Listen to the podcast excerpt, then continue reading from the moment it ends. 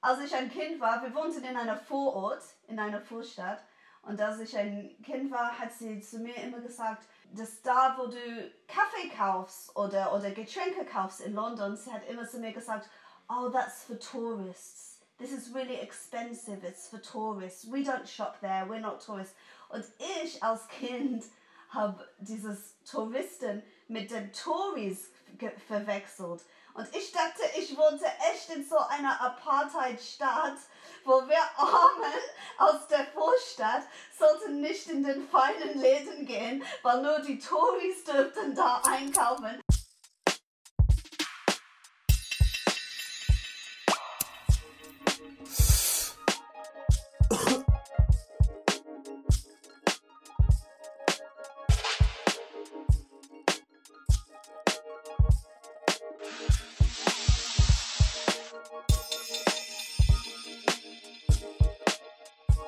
Eine Tüte Wäsche mit Jacinta Nandi.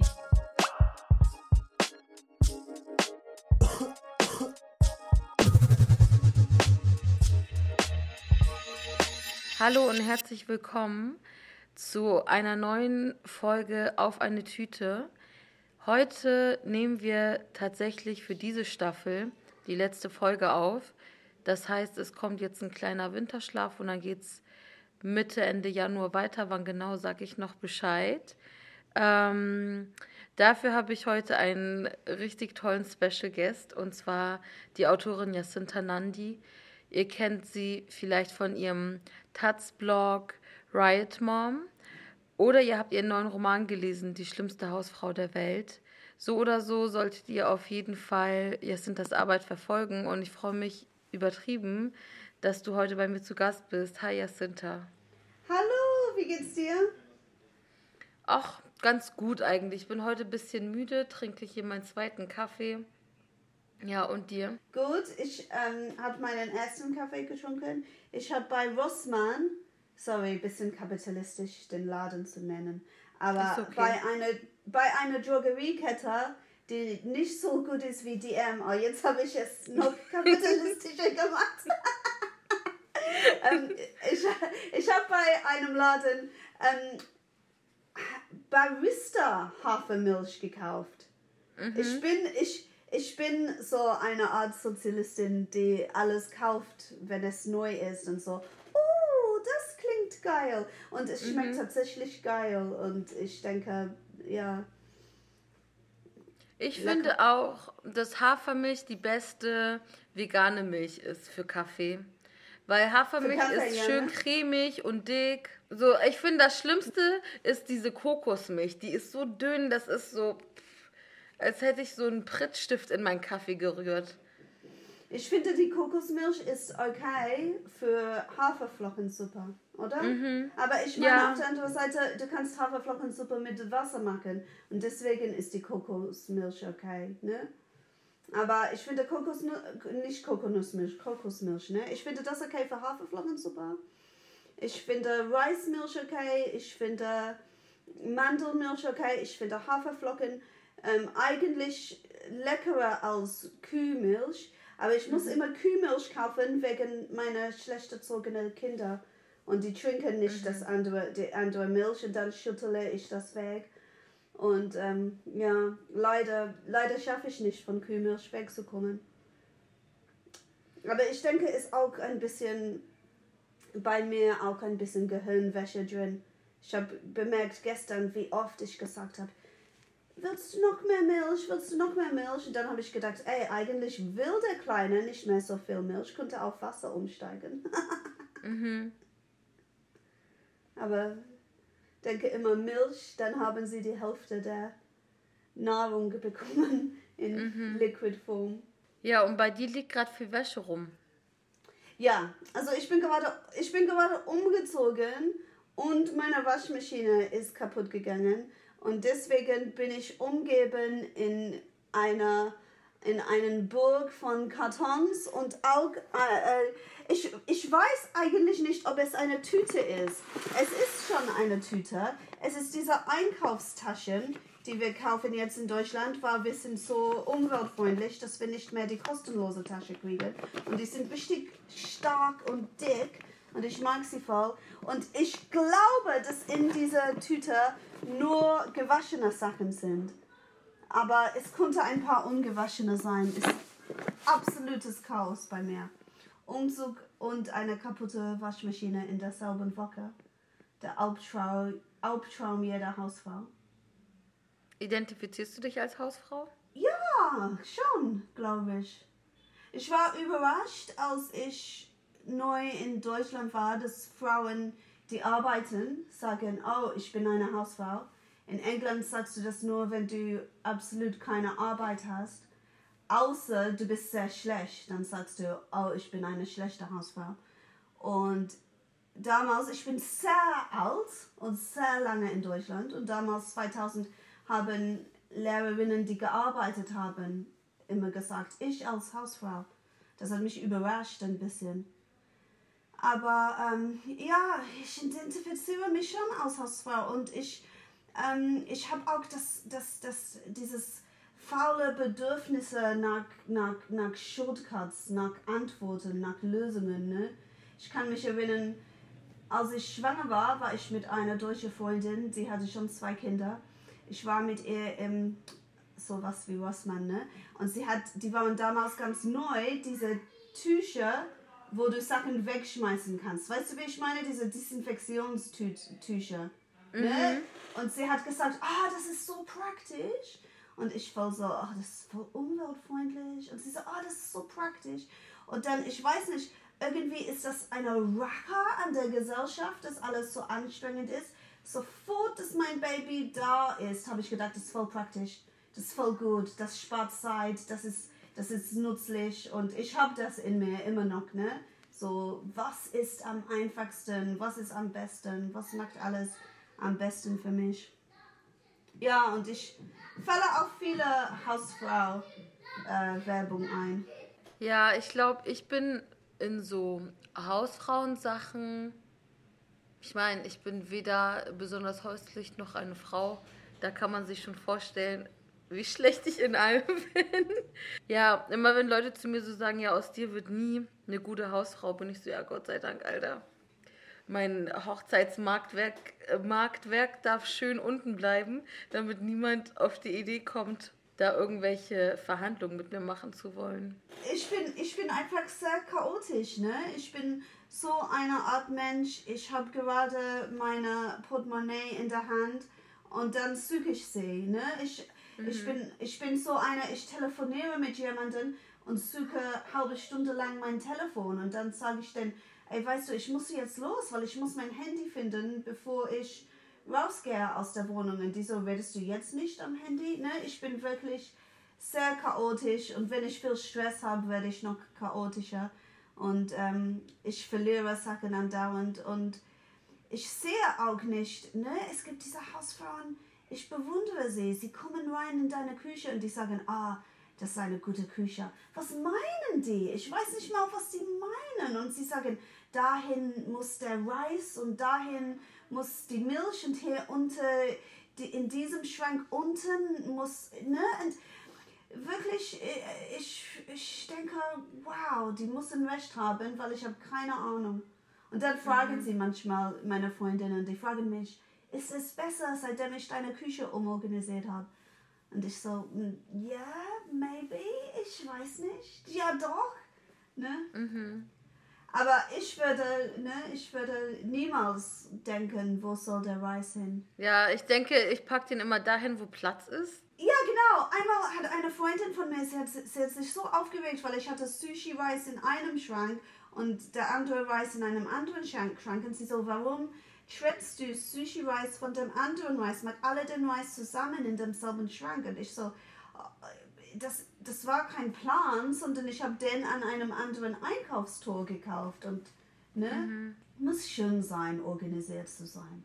Es muss sich schön anfühlen. Ja, ich würde jetzt einfach mal mit der Standardfrage jetzt einsteigen, die da lautet, what's in your bag? Wir wissen, du sitzt zu Hause umgeben von Kartons ähm, und hast wahrscheinlich nicht noch eine Tasche um.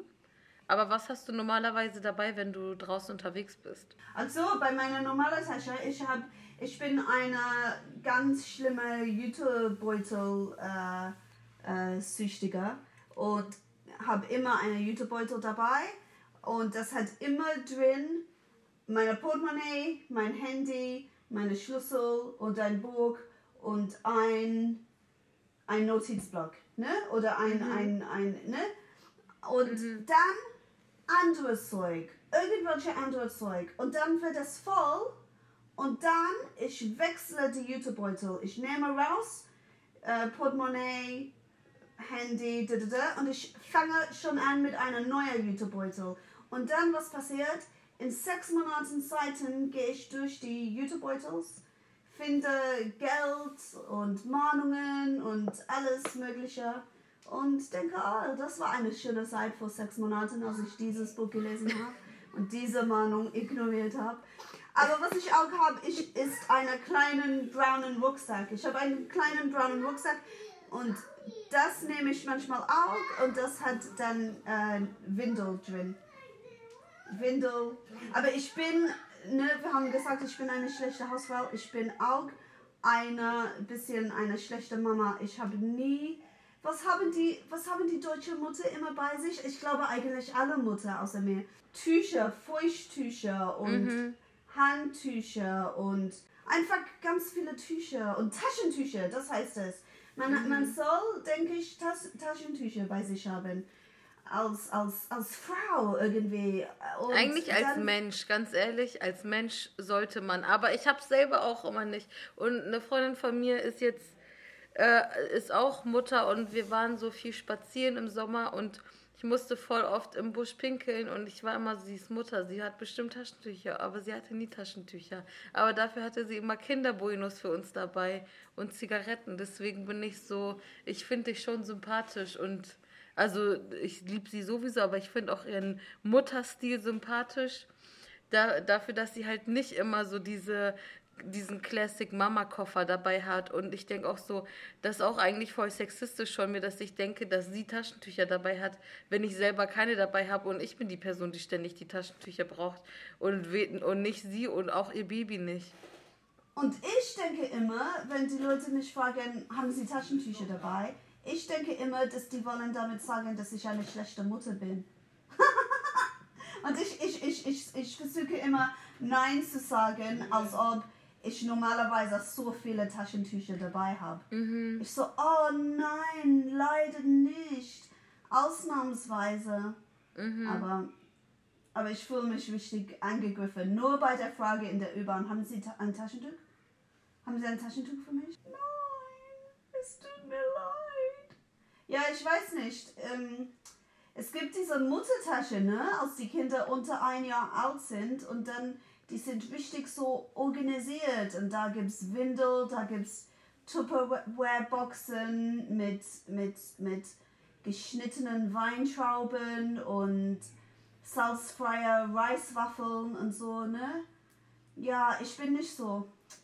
Meine, meine, meine Mama, soll ich dir über meine Mama erzählen? Ich erzähle mhm. voll viel über meine Mama. Meine Mama und Tüten und Taschen ist so interessant, weil meine Mama ist zuckerkrank und das heißt, sie muss diese Sachen, die man als Mutter haben muss, so diese Taschentuch und so. Sie muss noch dazu ihr Insulin dabei haben und ihr Blutzuckermessgerät und so. Das war in den 80ern noch mehr umständlich als jetzt. Ne? Also es gab immer das, mhm. das sie dabei haben musste. Und dann noch dazu, meine Mama ist 1955 geboren. Das heißt, sie ist geiziger als jeder Mensch, was du je kennengelernt hast. Ich meine wirklich, die, die hat nie in ihrem Leben, ich glaube wirklich nie in ihrem Leben, eine, eine Tasse Kaffee zum Mitnehmen gekauft oder eine, eine Flasche Wasser. Ja, sie, sie würde nie auf die Idee kommen. Also sie hat immer diese hässliche Johannisbeerensaft in einer, in einer Flas getan und dann in einer Tasche. Aber meine Mama, was sie so geizig ist und was sie auch ein bisschen verrückt ist, ne? wie ich, so nicht verrückt, bisschen einfach nicht daran denkt, die Sachen, die andere Menschen denken, dass du machen sollst, zu machen. Meine Mama hat einfach diese alte Tesco's Tüten als Taschen benutzt. Das hieß, mhm. sie ist immer nach London gegangen mit drei oder vier Taschen. Und äh, Eine für die Diabetikzeug, eine für die, das, den Kinderzeug, eine für die, eine für, für die Flaschen, die wir nicht gekauft haben und ähm, eine für äh, Brote. Sie hat wirklich wie eine alte Bag Lady ausgesehen. Und ähm, als ich ein Kind war, wir wohnten in einer Vorort, in einer Vorstadt. Und als ich ein Kind war, hat sie zu mir immer gesagt, dass da, wo du Kaffee kaufst oder, oder Getränke kaufst in London, sie hat immer zu mir gesagt, oh, that's for tourists. This is really expensive, it's for tourists. Mhm. We don't shop there, we're not tourists.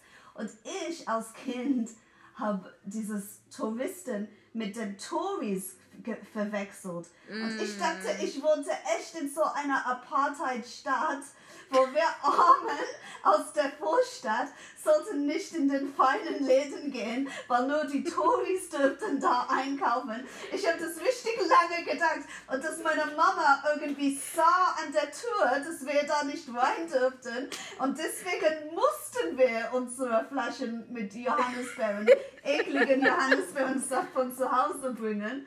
Und ähm, ja, ich war richtig alt, bis ich, bis ich bemerkt habe, dass sie einfach so geizig war, um was zu kaufen, wenn wir in London sind. Aber mhm. ey, es, es war auch super teuer in den 80ern, weil das war, das war zweimal so teuer wie in der Vorstadt, in der in den mhm. Innenstadt zu kaufen.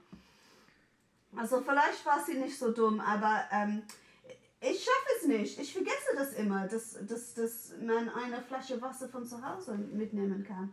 Ich, ne, ich weiß nicht, was los mit mir ist. Ja, ich versuche immer das mitzunehmen, aber manchmal bin ich so, ja, ich gehe nur kurz raus, ich brauche kein Wasser jetzt mitschleppen, wiegt auch ein Kilo. Und dann ähm, so bin ich so zehn Minuten aus dem Haus und in meinem Hals ist plötzlich so eine Wüste und ich bin so, ich habe vergessen, dass ich ein Mensch bin und regelmäßig hydriert sein muss. Aber, aber, aber wie war es in Deutschland? Du, du, bist, du, bist, du bist zehn Jahre jünger als ich, oder?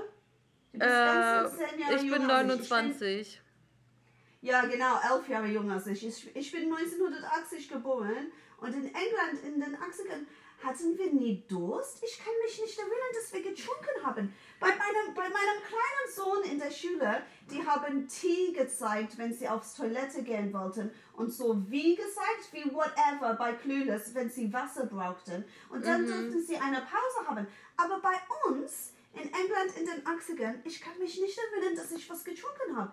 Ich glaube, dass beim Frühstück meine Mama mir was zu trinken gegeben hat, aber ich erinnere mich nicht darum. Und dann gab es Milch, ne, weil ich so alt bin, ich habe Thatchers Milch noch bekommen. Mhm. Gab es Milch in, den ersten in der ersten Pause. Und dann gab es eine kleine Mini-Fingerhüt von Squash mit dem, mit dem Mittagsessen. Aber ich kann mich, mich nicht erinnern, dass man dauernd getrunken hat. Und meine Kinder, jede zwei Sekunden müssen, die müssen immer Wasser haben. Die denken, dass die ein Recht haben, immer eine Flasche Wasser da zu haben. Die sind, ja, und ich denke, war ich einfach in meiner Kindheit immer unterhydriert oder sind sie verwöhnte Göre oder vielleicht beides? Also wir hatten schon in der Grundschule mal so kleine Glaswasserflaschen, die in diesen Schutzteilen so drin waren, damit die nicht zerbrechen. Die hatten wir immer so an unserer Tasche hängen und wir hatten schon immer Wasser dabei. Ich kenne auch viele Leute, zum Beispiel meine eigene Mutter. Ich frage sie am Abend, wie viel hast du heute getrunken? Sie sagt ein Glas Wasser. Ich bin so, ein Glas Wasser? Ja, aber ich hatte so viel Tee. Ich bin so, ja, aber grüner Tee oder schwarzer Tee hydriert dich nicht. Es dehydriert dich noch mehr. Das heißt, ja. selbst wenn du ein Glas Wasser getrunken hast, aber ein Liter von diesem Tee, bist du im Minus. Du bist im Minus. Du bist nicht mal auf Null. Aber ich glaube das nicht, oder? Das ist Propaganda. Ich, ich glaube das nicht. Ähm, ähm, meine Mama aus meiner Hebamme, aus meinem großer Sohn geboren ist, meine Mama hat meine Hebamme kennengelernt. Das war 2004, ne?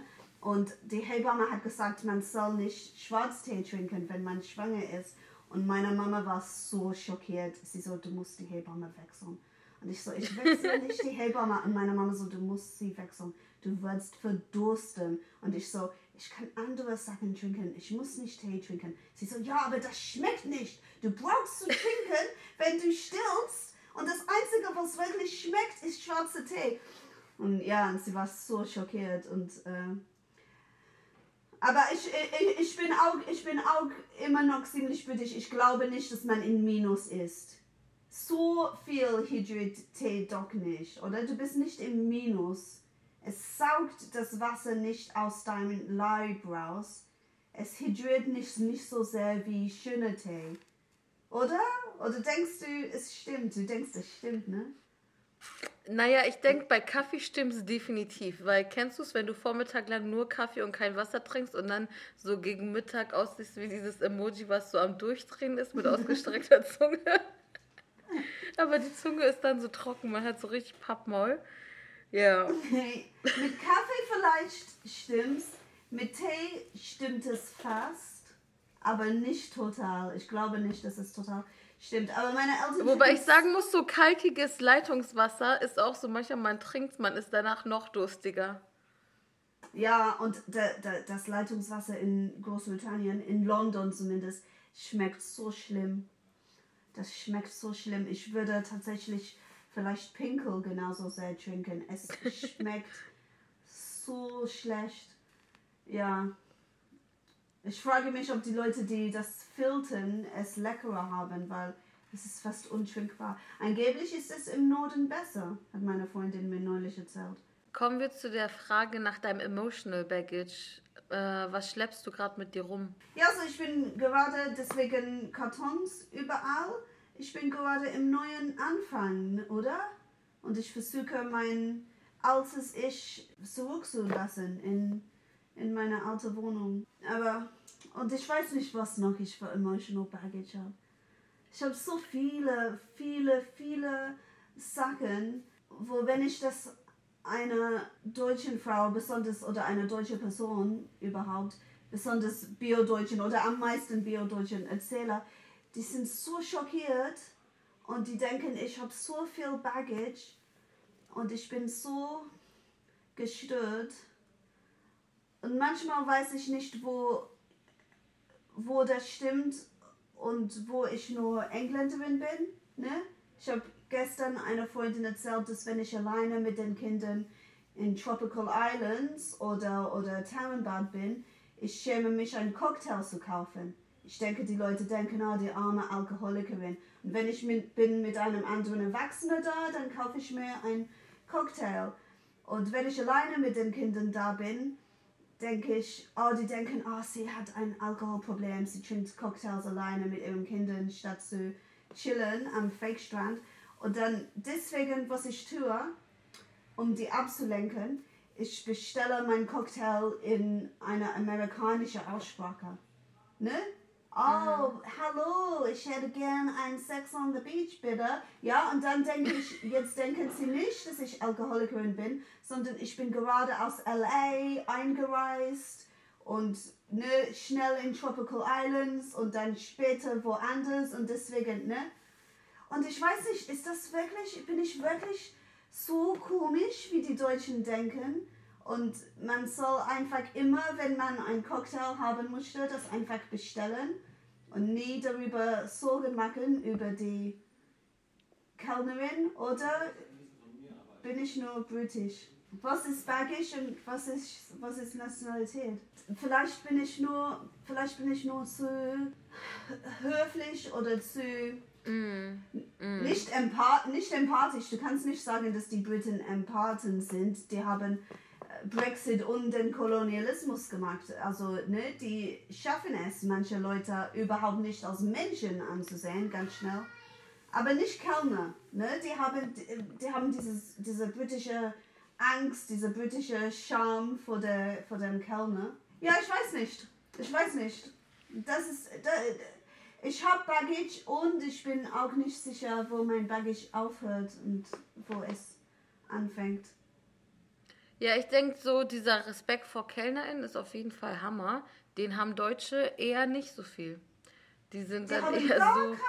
Die denken, obwohl weil sie, sie die denken, weil sie 10 Cent Trinkgeld gegeben haben, gehört ihnen der ganze Laden und die Leute, die dort arbeiten, auch. Ja. Ja.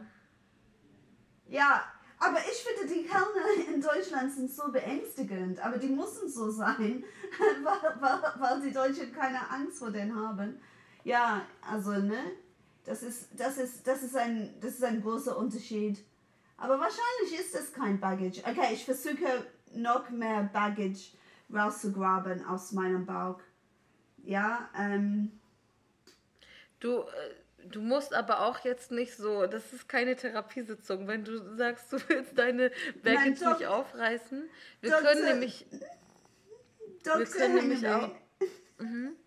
Dr. Ich will, ich will geheilt werden. Dann würde ich sagen. Hypnose machen. Ja, da musst du einfach die ganze Zeit in meine Augen gucken und schauen, ob du so durch die Brille die Spiegelung von dir selber siehst und dann durch deine Brille wieder meine Spiegelung und, und dann immer so hin und her, weißt du? Nein, kommen wir zu den nicen Sachen einfach. Und zwar die It-Bag. Wen oder was feierst du gerade? Wen oder was feiere ich gerade? Ähm, okay, ich muss was sagen dass ich feiere und ähm, ich hasse mich dafür, dass ich das feiere und ich finde es voll problematisch. Darf ich trotzdem sagen? Bitte. Ich habe The Crown so sehr geliebt. Ich habe es zweimal, mhm. ich habe die Serie zweimal angeschaut. Ich finde die total problematisch. Ich konnte tausend Jahre über die Probleme reden. Diana ist nicht hübsch genug. Ne? Die haben die mhm. Diana, die so unhübsch und so teenage-mäßig mhm. war, die haben sie perfekt gemacht. Die haben die hübsche Diana, die haben die nicht. Die, die Schauspielerin ist super.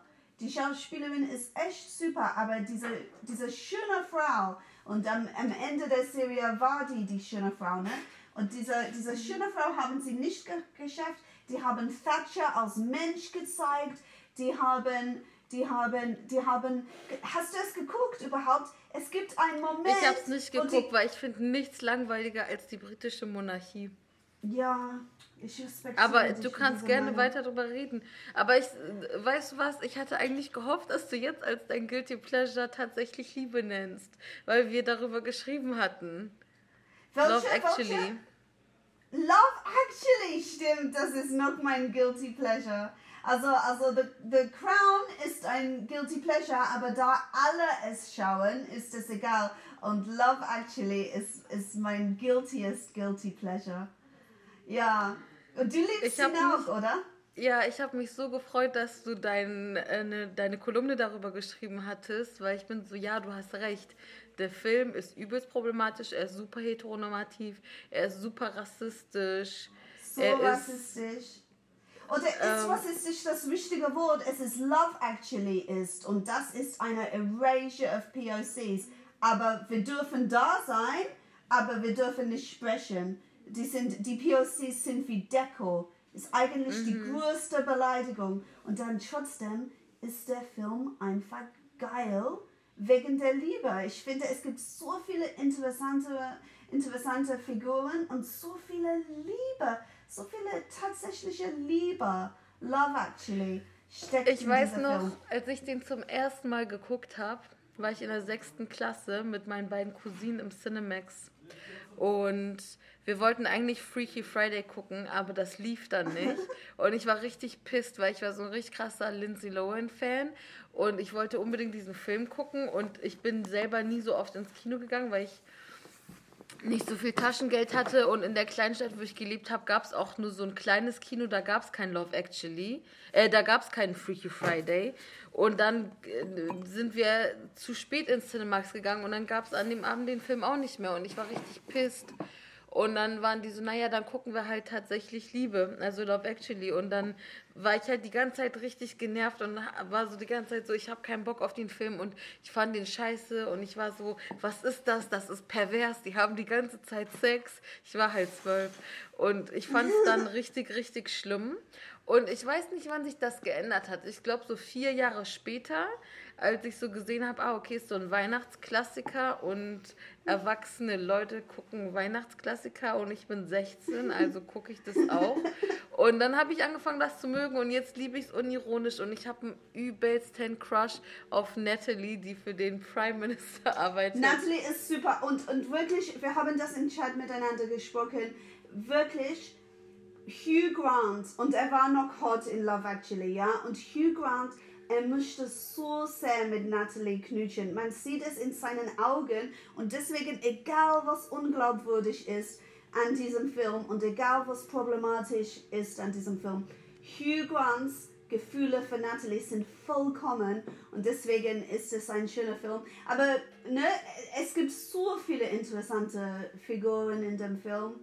Emma Thompson ist super mhm. und die Leute denken, dass es ein, die Leute denken, dass es ein romantischer Film sein soll und dann denken sie, dass man denken soll, dass Emma Thompson ist gut, Alan Rickman ist schlecht und dann die deutsche Schauspielerin, wie heißt sie? Heike Makatsch, Heike Maratsch ja, Heike Makatsch. Heike Makatsch, dass sie eine Schlampe ist, ne? Denkt man, denkt man, weil in einem normalen Romantic-Comedy gibt es gut, schlecht, Schlampe, ne? Aber der Film, ich muss sagen, ich weiß, das klingt doof, der Film ist eigentlich komplizierter als das. Die sind alle Menschen, die sind alle, die sind alle Dog, die sind alle Dog äh, Subjekte und sie ist nicht nur böse, sie will einfach mit ihrem Chef schlafen und äh, Emma Thompson ist natürlich einfach eine perfekte Figur. Ähm, ich habe den Film auch in Deutschland im Kino gesehen und weißt du wie oft? Dreimal. Wow. ich habe ihn, hab ihn dreimal gesehen. Ich bin einmal alleine gegangen und ich habe ihn geliebt in Potsdamer Platz, habe ihn alleine geguckt und habe ihn geliebt. Dann habe ich meinem Ex der Papa von dem ältesten Sohn gesagt, wir müssen den gucken und er wollte ihn auf Deutsch gucken und wir haben ihn auf Deutsch geguckt und er war auf dem Weg nach Hause so sauer auf mich und hat immer zu mir gesagt, der Film ist so unglaubwürdig.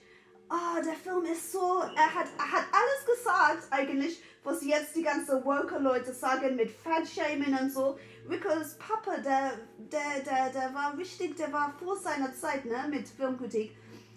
Aber ähm, ich habe ihm gesagt, Hugh Grant liebt Natalie so sehr. Und dann hat er gesagt, okay, ich verstehe es.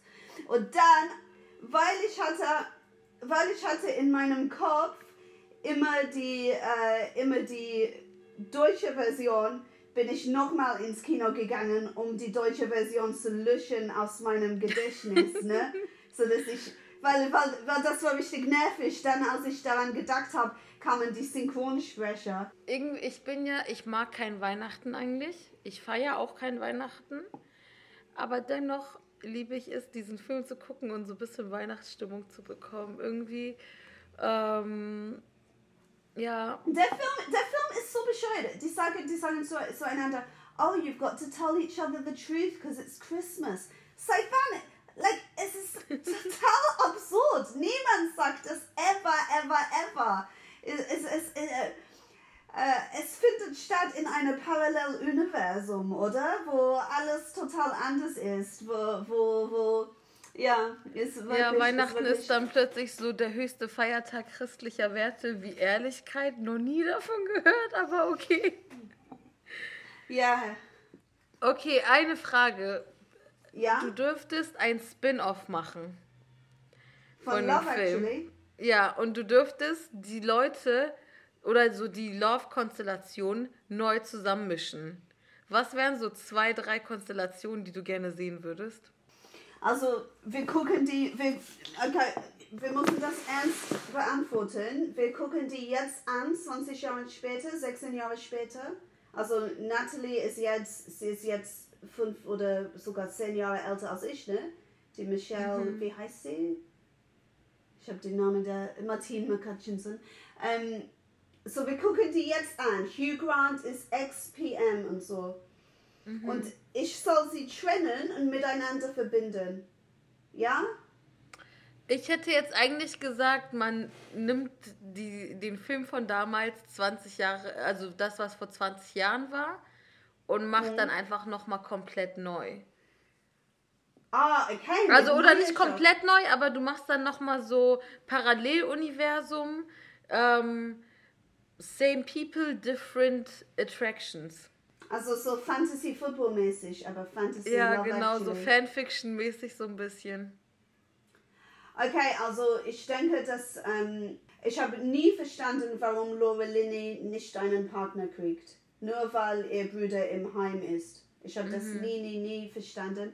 Also Laura Linney was ist, wenn Laura Linney mit ähm, Andrew Lincoln, dem Stalker, zusammenkommt? Oder Heike und, und dem Stalker, oder?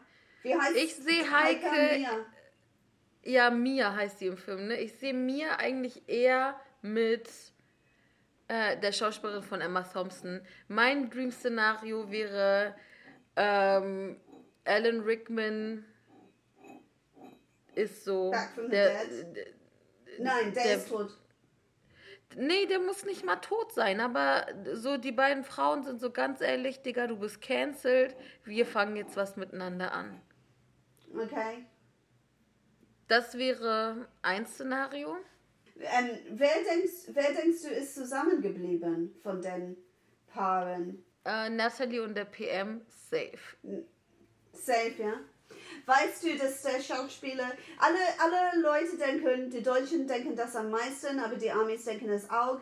Die meisten Briten checken es, aber alle denken, dass die Pornodarsteller sein sollen, diese mhm. zwei. Aber die sind keine Pornodarsteller, die sind die Ersatzschauspieler bei einem normalen Film für, den, für die Sexszenen, so wie Julia Roberts hatte, weil sie dachte, dass ihr Ach so groß so. ist. so, ich dachte auch die ganze Zeit, das sollen so Pornodarsteller sein und ich bin so, warum? Die können das nicht, als ob das nicht so SexarbeiterInnen machen und als ob die da irgendwelche Randos Nee, das, das macht ist, alles das ist so, Sinn. Und, des, und deswegen, deswegen, Entschuldigung, ficken sie nicht, sondern die machen nur so, weil das nur die Sexszenen in einem normalen Film ist. Und weißt du, ich habe was sehr Trauriges dir zu erzählen. Ich habe eine Freundin, die wird immer wütend, wenn ich Leute kaputt mache. Der Typ von den Sexersatzfilm-Schauspieler, der ist jetzt voll rassistisch geworden, der Schauspieler. Ganz Martin ehrlich, Friedman. er sieht auch schon so aus. Ich es bin nicht surprised. So aus, oder? Ja, der, der sieht einfach so aus wie so ein Brexit-Wähler für mich. Ja, der ist voll. Ich weiß nicht, ob er tatsächlich Brexit gewählt hat, wahrscheinlich, aber ich glaube, der ist voll so. Brexit kann man verstehen. Und ich glaube, er hat sogar sich darüber beschwert, dass niemand spricht Englisch in London, was so schwachsinnig ist, weil in alle Hauptstädten gibt es Touristen und in London wird die meiste Englisch gesprochen im Vergleich zu Berlin und Deutschland, ne? Mhm. Äh, schwachsinnig. Naja, der ist rassistisch geworden. Okay, was haben wir gesagt? Mia und Emma Thompson kommen zusammen. Mhm. Ähm, Liam Neeson und Claudia Schiffer, nein, das, das, war, das, war, das war billig, ne? Ähm, ja. Liam Neeson und Laura Linney können zusammenkommen. Nein, der ist zu alt für sie, ne? Ja. Und wir müssen den, wir müssen den netten Stalker weg, weg, wegbringen. Das ist der mit dem, der beste Freund von Kira, also der, der auf, der beste Freund von dem Mann von Kira Knightley. Andrew Lincoln, genau. Und der ja. kommt mit dem, mit dem Settle und so. Ich denke, ja. ähm, der soll auch einfach in USA gehen. Ja, okay. Und ähm, ähm, erinnerst du die Frau, für die Colin Firth ähm, den Weg verliert? Die Frau, die, für die er in, in Frankreich geht. Wie heißt sie? Ist das Sienna Miller oder nee? Um. Die kann zusammenkommen mit, mit, mit Andrew Lincoln, mit Stalker Guy. Oder? Die sind hübsch, bisschen langweilig. Mhm. Er war eigentlich voll langweilig, oder? Hatte keine Persönlichkeit. Ich fand ihn langweilig. Er war einfach so dieser Autor, der in der. Wo war das? War das Italien oder Frankreich? Ich glaube, da, es war Frankreich, aber so ein italienischer Viertel oder irgendwie so. Ja, es, eben, es war so Italien-Vibes, aber irgendwie French. Ja. Oder? Ja. Ich weiß nicht. Also, ja, ja, aber der, es war schon so ein Klischee, so dann wehen diese scheiß Seiten ins Wasser und ich bin so. Pff, ja. Der, der, aber, der, war schon, der war schon langweilig, aber ich muss sagen, ich fand das Mädchen, mit dem er sich verliebt hat, sie war voll süß, die war voll hübsch. Ich konnte voll verstehen. Und dann Leute, Leute schreiben so, Leute schreiben im Internet so, wie konnte er sie lieben? Und die haben kein Wort miteinander getauscht und so. Und ich so, ich kann mir das vorstellen. Die war voll sexy und sie kam auch obwohl sie nicht viel Englisch sprechen konnte, voll intelligent rüber, oder? Mhm, auf jeden Fall. Okay, ich würde sagen, tatsächlich Liebe, wir packen Topf auf den Deckel. Hast du schon dieses Jahr geguckt? Ja. ja. Ich habe noch nicht, aber ich will noch. Ich bin so, wer will es mit mir gucken? Mal schauen. Ich glaube, ich habe ich glaube, ich habe im Lockdown ein paar Mal geguckt. Ein paar Mal, wow, ich liebe es. ja, es war Lockdown und ich so, oh, was darf ich? Ich, ich weiß nicht warum, aber ich habe gedacht, dass wir alle sterben und deswegen darf ich alles machen, was ich normalerweise denke, dass ich nicht machen. Es war, mhm. es war ein bisschen schön, ne? Sofort, dass, Lü, dass mein Baby aufgewacht war, habe ich sofort das Fernsehen angemacht. Was mhm. ich immer gedacht habe, das darf man nicht. Aber es ist so mhm. entspannend. Jetzt weiß ich, warum in den 80ern alle haben immer sofort das Fernsehen angemacht.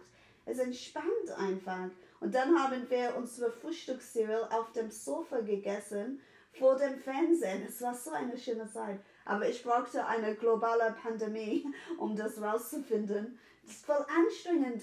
Ohne Fernsehen, vielleicht mit Radio am Tisch frühstücken. Mhm. Macht voll Spaß am Sofa. Ja, ja und in dieser Zeit, in dieser Zeit habe ich Love Actually ein paar Mal geguckt. Ich bin so einer wegen den Kindern, ich mache Love Actually an und dann ich verpasse ein paar Szenen und dann mhm. denke ich, oh, ich muss noch mal gucken, um diese Szene zu sehen. Das ist so, wie wenn man einen Song hört, der sad ist und dann war man kurz abgelenkt und hat die traurigste Stelle verpasst, also muss man nochmal und so oft, bis es einen so emotional aufgewühlt hat, so wie es man sich, ja. wie man sich es erhofft hat. Aber ich habe ich hab im Allgemeinen einen richtig kitschigen Geschmack in Filmen. Ich liebe auch Goodbye Lennon. Ich kann einfach, ich kann einfach, wenn ich weinen will, ich könnte voll Schauspielerin werden, weil wenn ich weinen, weinen will, ich muss nur das machen, wo er geht zu dem Villa in Seelendorf und er mhm. sagt, und die machen eine Party und dann er guckt Sandmännchen mit seinen Geschwistern und mhm. dann er sagt, da woher ich komme, nennen wir Astronaut Kosmonaut. Und dann der Papa kommt und der Papa sieht ihn und sagt, helfen Sie mir nach. Und dann das Kind sagt, er heißt Alex. Und dann der Papa sagt, Alex? So deutsch, so mhm. deutsch wie möglich. Das ist die meiste Emotion, was ein Deutscher jemals gehabt hat. Alex, nur das gucken und ich weine permanent für eine Stunde. Ich muss wow. eigentlich Schauspielerin werden. Vielleicht gucke ja, ich hatte mich jetzt verabredet mit einer Freundin, dass wir zusammen die fabelhafte Welt der Amelie nochmal rewatchen. Als ich in der Oberstufe war oder so, eher so neunte, zehnte Klasse, meine Identität war auf diesem Film aufgebaut. Heute bin ich ja. eher so, ja, heute bin ich eher so, wenn Leute so, so eine Amelie sind, ich bin so, wake the fuck up, Alter. Aber irgendwie, vielleicht wühlt es mich nochmal auf. Wäre doch auch was. Ich habe ich hab, ich hab, ich hab Amelie auch im Kino gesehen. Und ich war so wütend. Ich war die ganze Zeit so wütend. Ich war so wütend auf sie.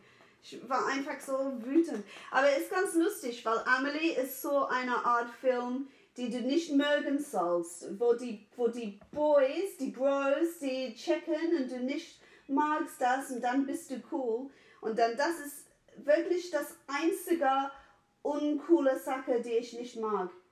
Oder nicht das einzige, aber das einzige Wichtige. Friends mag ich. Ich weiß, es ist rassistisch und die haben keine nicht weiße Freunde. Trotzdem, ich mag Friends, ich mag The Crown, ich mag Love Actually, ich mag. Was gibt's noch? Alles. Alles, äh, äh alles eigentlich. Lass uns zur nächsten Frage rübergehen und zwar die Katze im Sack. Was ist etwas, wofür du dich früher geschämt hast und heute nicht mehr? Ja, ist schwierig, ne? Ich habe früher gedacht, dass mein Deutsch so schlimm ist. Jetzt bin ich 20 Jahre her und eigentlich soll ich mich mehr schämen, weil mein Deutsch ist gar nicht besser geworden. Aber jetzt denke ich, dass Deutschland nicht mehr ein englisch sprechendes Land ist, nicht Deutschland, Berlin, ne? Und ich mhm. denke, egal, scheiß drauf. Es gibt so viele Leute, die viel erfolgreicher sind als ich in Deutschland und in einer gewisser Art und Weise, ich hasse auch das Wort, aber integrierte sind, weil die, ne, weil die reicher sind und die gar kein Deutsch sprechen können. Ich finde, das ist weg. Diese Idee, dass man Deutsch sprechen muss in Deutschland, ist mhm. weg. Das muss man nicht mehr. Ich schäme mich immer noch, dass ich so unordentlich bin. Ich versuche ordentlicher zu sein und ich versuche mich nicht dafür zu schämen. Aber ich schäme mich doch dafür. Ich schäme mich immer noch, wenn ich alleine mit den Kindern bin und Cocktails kaufe. Ich schäme mich immer noch, wenn ich aus Versehen die, die, die, den Knopf drücke an der, an der Straßenbahn und ich muss noch nicht raus. Ich stehe immer noch auf mhm. und steige aus und laufe drei Stops, weil ich mich so schäme. Aber ähm, ich schäme mich nicht mehr für meinen Deutsch. Ich glaube nur das. Wir sind, das ist wir sind auch jetzt befreit. Was. Wir sind jetzt befreit von Deutsch sprechen müssen. Jetzt ist es ein Luxus, aber. Und die Leute, die Leute werden immer noch so, die Leute sagen, oh, es ist so wichtig im Amt Deutsch zu sprechen. Die nehmen dich nicht ernst, wenn du nicht Deutsch sprichst. Die nehmen dich sowieso nicht ernst. Die nehmen jemanden, der gar kein Deutsch sprechen kann und nur Englisch sprechen kann. Die nehmen die wahrscheinlich ernster als jemand, der so wie ich spricht. Und das ist das, was die Leute nicht zugeben können. Du musst entweder perfekt Deutsch sprechen oder gar nicht. Ne? Und es, mhm. ist, es ist voll egal, diese Idee, diese Idee, dass die Leute haben, dass, oh, man muss eine Sprache lernen, wenn man in einem Land lebt. Bla bla bla. Das ist eine Lüge. Du musst nicht. Netflix an und chillen. Mhm. ja, mhm. Äh, ich habe es gerade gesagt. Ich schäme mich nicht mehr, Fernsehen anzuhaben tagsüber. Ich finde es gemütlich und ich habe auch bemerkt, dass ähm, mein Kleiner wegguckt. Ne? Wir machen es einfach an und der wegguckt und der spielt alleine.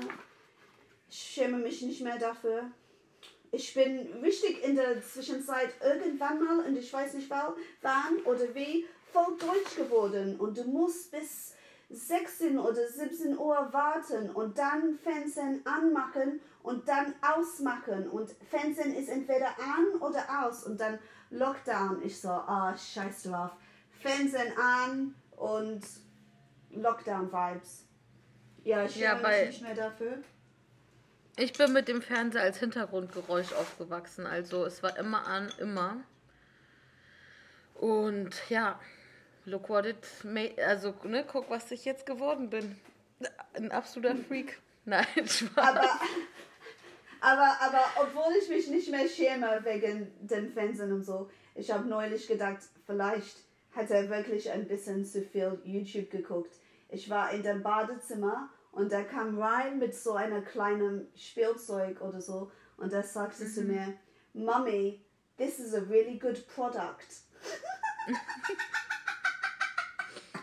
Geil. Kommen wir zur nächsten Frage. Und zwar heißt die Kategorie eingetütet. Was ist etwas, also eine Eigenschaft von dir oder auch eine Errungenschaft von dir, auf die du stolz bist, die du dir aber nicht auf den Lebenslauf schreiben kannst? Also alles mit den Kindern. Ne? Ich bin geduldig manchmal. Ich kann gut lügen, wenn ich muss. Ich kann sehr mhm. schnell Lügen ausdenken. Ähm, ich bin sehr freundlich mit Omas. Das kann auch mhm. nicht auf dem Le Lebenslauf, oder? Ähm, nee. Ich kann, ich kann ganz gut, ich weiß ganz gut, ich, ich weiß ganz gut, okay, jetzt klinge ich wichtig soziopathisch, aber ich kann ziemlich, ich weiß gut, über wen du lästern musst, damit jemand anders dich mag. Mhm. Das darf nicht auf dem Lebenslauf. Das soll eigentlich auch nicht in einem Podcast zugegeben werden, oder? Ich ähm, finde es nice, dass du sagst.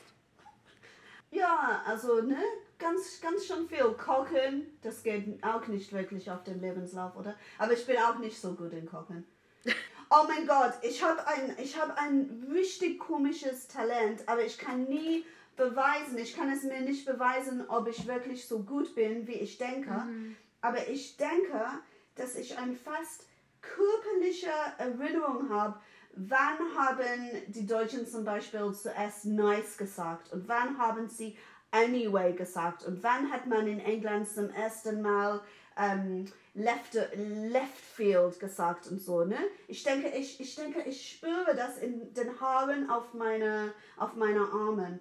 Aber ich kann es, ich kann es nie so richtig kontrollieren, ob ich recht habe oder nicht, weil es mhm. nur ein Gefühl ist. Aber zum Beispiel Derry Girls, hast du Derry Girls geguckt? Ich denke, es gibt mhm. nur ein Wort drin, was falsch war, mhm. äh, wo Claire sagt, oh, here's a left, a left field idea oder so. Und ich so, nee, hat man nicht gesagt in den 90ern. Vielleicht in Irland, aber glaube ich eher nicht.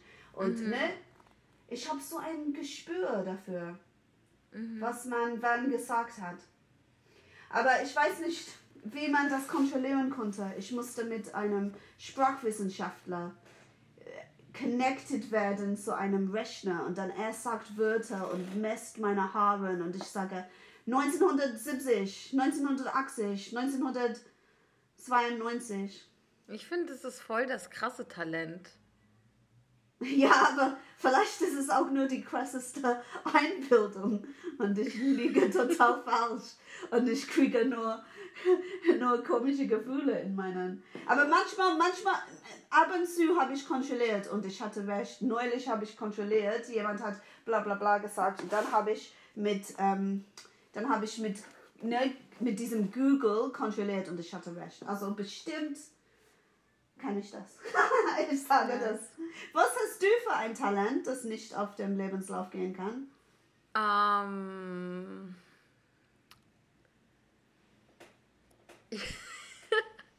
Die Frage ist, was, äh, was ist ein Talent, was nicht in den Lebenslauf kann, was man aber guten Gewissens im Podcast erzählt? Oh ähm, ja! Ähm, mm, ich muss kurz überlegen. Schwer voll die schwierige Frage, ne? Jetzt weiß Weil ich habe das Gefühl, wenn man zum Beispiel jetzt irgendwas sagt, was irgendwie kriminell oder not safe for work mäßig ist oder so, dass das dann so bragging ist, wenn ich sage, das und das kann ich gut und das kommt so angeberisch rüber und dann sind Leute so, du musst es beweisen, aber ich bin so kein Interesse, das jetzt zu beweisen oder so. Ähm, also jetzt denke ich, dass du in Autos einbrechen kannst. Nein? Äh, ich bin noch nie in einem Auto eingebrochen. Ich bin generell nicht gut in Einbrechen. Ich habe es ehrlich gesagt aber auch nicht probiert. Ich glaube, ich bin ganz gut im Streiten. Ja. Also, wenn es so ähm, private Streits sind, sozusagen, wo es so emotional ist, bin ich, glaube ich, ganz gut darin, so zu differenzieren zwischen, was würde ich gerne machen, aber es wäre nicht so die gute Idee, weil die Situation weiter eskalieren würde. Und was ist wichtig zu machen, um die Situation zu deeskalieren zu lassen. Weil wenn jemand mich anschreit, klar denke ich dann so, ich würde jetzt auch gerne so einen Stuhl an die Wand werfen, aber bringt ja. es was? Nein, also ja. lasse ich es. Ist auch ein bisschen gewaltvoll so. Und dann weiß ich, ist es jetzt wichtig, diese und jene Beleidigung, ich meine, ich bin Skorpion, weißt du, man ist nicht so körperlich aggro, aber so psychisch schon extrem aggro, wenn man will. Und deswegen, ich, ich kann das aber so ganz gut differenzieren, so, hm, ich weiß, ich würde der Person das Leben ficken, wenn ich das jetzt sage, aber das bringt nichts in diesem Streit. Deswegen sage ich es nicht. Und aber auch bei politischen Streits. Ich bin ganz gut darin mit Freundinnen, wo man politisch nicht auf derselben Seite ist. Also jetzt nicht Leute, die rechts sind, aber auch auf dem linken Spektrum hast du ja super unterschiedliche Haltungen zu gewissen Themen, dass man da ähm, diskutiert und das darf dann auch emotionaler werden und so, aber am Ende weiß man, man wird jetzt danach nicht gecancelt oder so, sondern man hat einfach mal so ein paar Argumente ausgetauscht und so.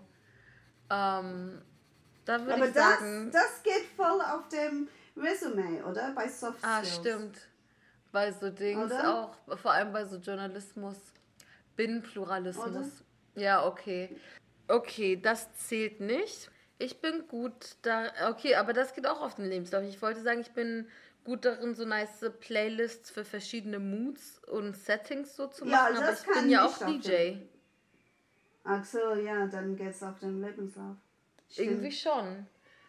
Ähm, irgendwie, bist du, irgendwie bist du so vollkommen als Mensch, oder? Nein, es geht ja darum, die Sachen, auf, auf, die ich stolz bin. Ah, warte mal, es muss ja auch keine Eigenschaft sein. Es kann auch eine Errungenschaft sein, auf die man stolz ah, ja, ist. Ja, ja, ich weiß nicht, was Errungenschaft heißt. Deswegen Ach so, so eine Leistung. Oh, Achievement, ähm, ja. äh, jedes Mal, wenn ich bei mir nass wische, weil ich bin immer so kein Bock. Ähm, aber danach ist es einfach geiler in der Wohnung und man ist so, ja, Mann, das war so wichtig. Hey, und was ist mit, dass ähm, Horst Seehofer dich anzeigen wollte? Da musst du ein bisschen stolz sein, oder? Ich, ich meine, meine, ist es Nee, ich bin das nicht so stolz drauf, dass ich anzeigen wollte, weil das war auch einfach eine nervige Geschichte. Und warum sollte ich stolz drauf sein, dass unser Innenminister hängen geblieben ist und das Gesetz ja. so tut, als würde er nicht kennen?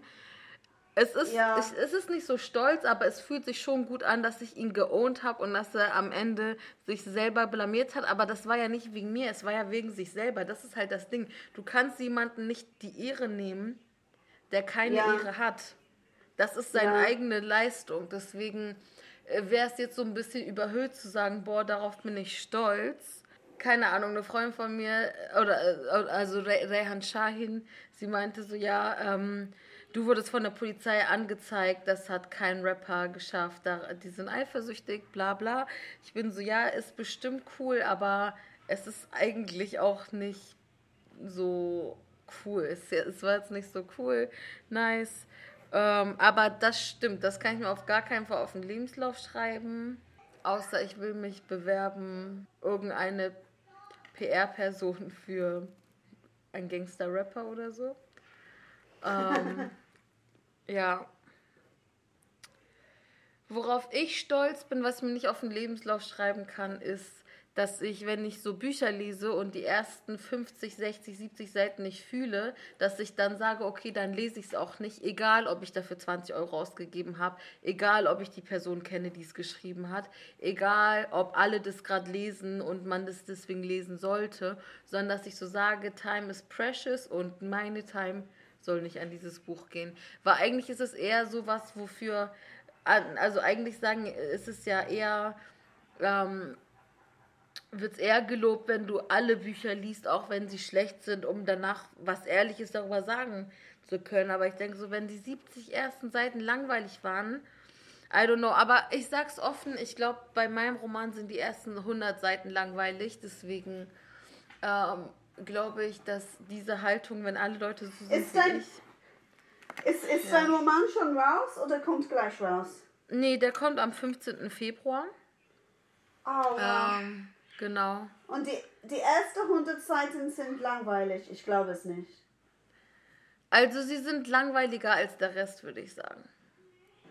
Okay, es geht erst richtig los.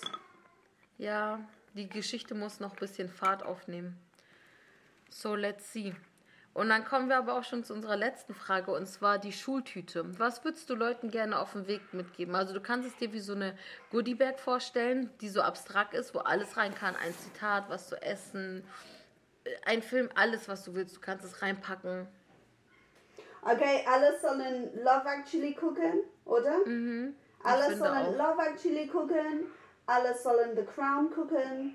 Ähm, außer dir, weil du die britische Monarchie langweilig findest. Und du hast recht, die sind eigentlich langweilig. Aber alle, die den nicht langweilig finden, müssen The Crown gucken.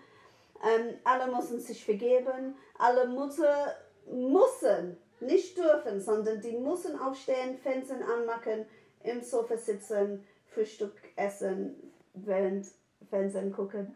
Alle müssen Blippi, alle die Kinder haben, müssen Blippi gucken.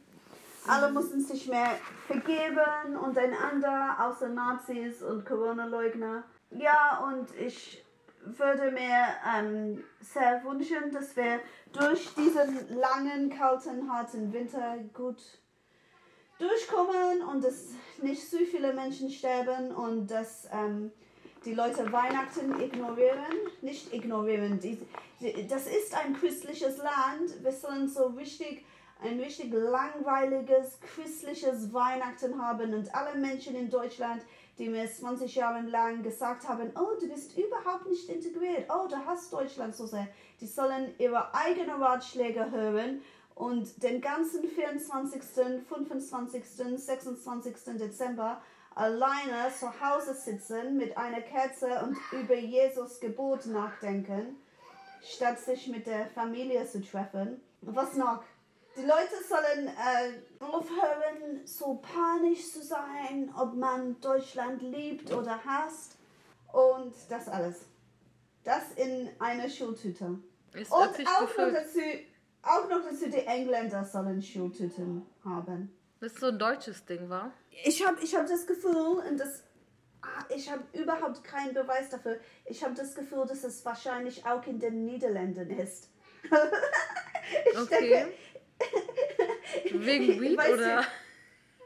Ich weiß, warum ich das denke.